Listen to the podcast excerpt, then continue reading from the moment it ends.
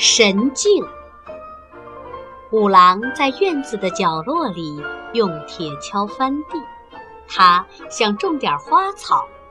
咯噔一声，铁锹在土里不知碰上什么了。五郎很小心地刨出来，原来是一个破镜子。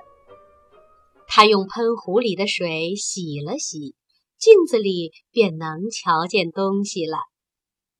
五郎朝镜子里看去，镜子上映出一只可爱的雪白的小狗。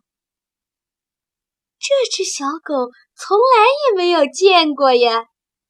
五郎又朝镜子照的地方看了看，没有小狗。于是他对着镜子叫道：“小狗，出来！”眨眼间，小狗呼的。从镜中跳了出来，在五郎的脚前，高兴的又是跳又是打滚儿。五郎问小狗：“你是在镜子里住吗？”小狗汪汪的叫了两声，好像回答说：“是的。”五郎从口袋里掏出饼干给小狗吃，小狗高兴的边吃边摇尾巴。到公园去玩吧。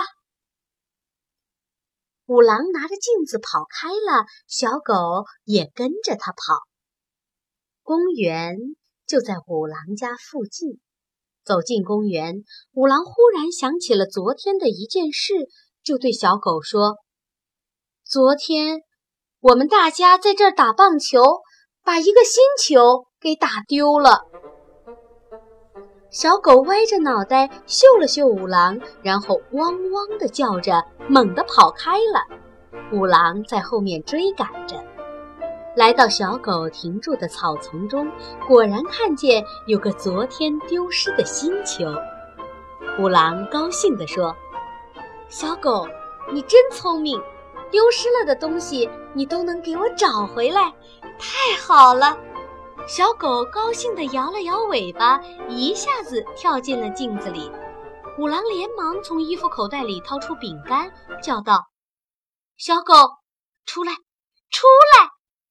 小狗又从镜子里跳出来。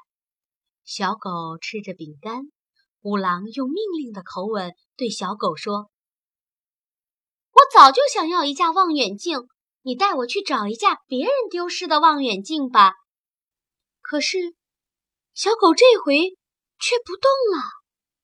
五郎威胁着说：“小狗，你要是不带我去，我就把镜子打碎，不让你进去了。你愿意吗？”小狗依旧站立着不动。五郎生气了，捡起石头朝镜子砸去。就在石头还没落到镜子上的那一刹那间。小狗猛地一下跳回到镜子里，石头把跳进小狗的镜子砸得粉碎。完了，完了！五郎叫道。可是已经晚了。